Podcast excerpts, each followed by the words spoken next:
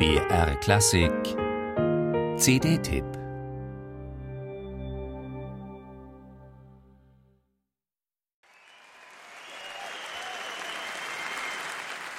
Mit Applaus beginnt diese CD, dem Jubel des Publikums in einer großen, offenbar ausverkauften Konzerthalle. Und das zeigt schon, ein alltägliches Jazzkonzert war das damals nicht.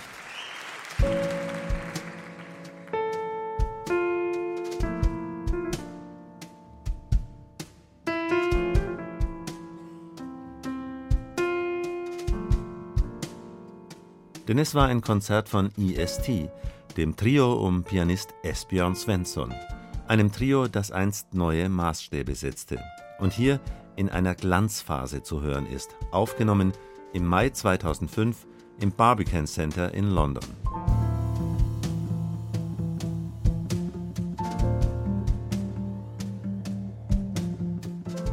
Dreizehn Jahre alt ist diese Musik, aber sie wirkt nicht so.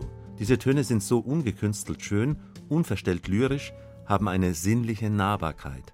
Und wenn es sein muss, können sie auch richtig losgrooven.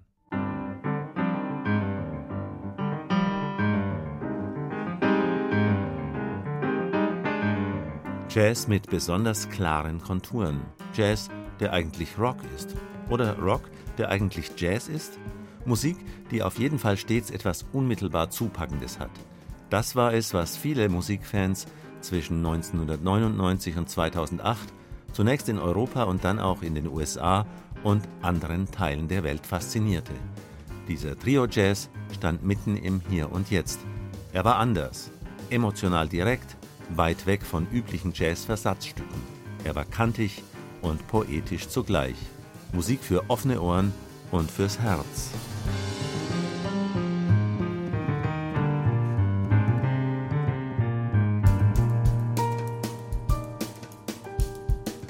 Ein warmer Starkregen für die Gemüter von Leuten, die mit Jimi Hendrix und Johann Sebastian Bach genauso viel anfangen können wie mit Miles Davis.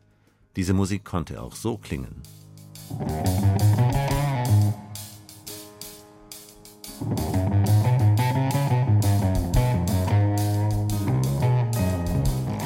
Coole Kanten, starke Themen und eine Lust, die Stücke bis ins Extrem auszureizen. Wie eine Entdeckungsreise der Band zu ihren eigenen Möglichkeiten wirken diese Aufnahmen aus London und das macht sie besonders aufregend für die Hörer. IST verschob die Grenzen nach hier, nach dort und fand dabei doch anscheinend immer zu sich selbst.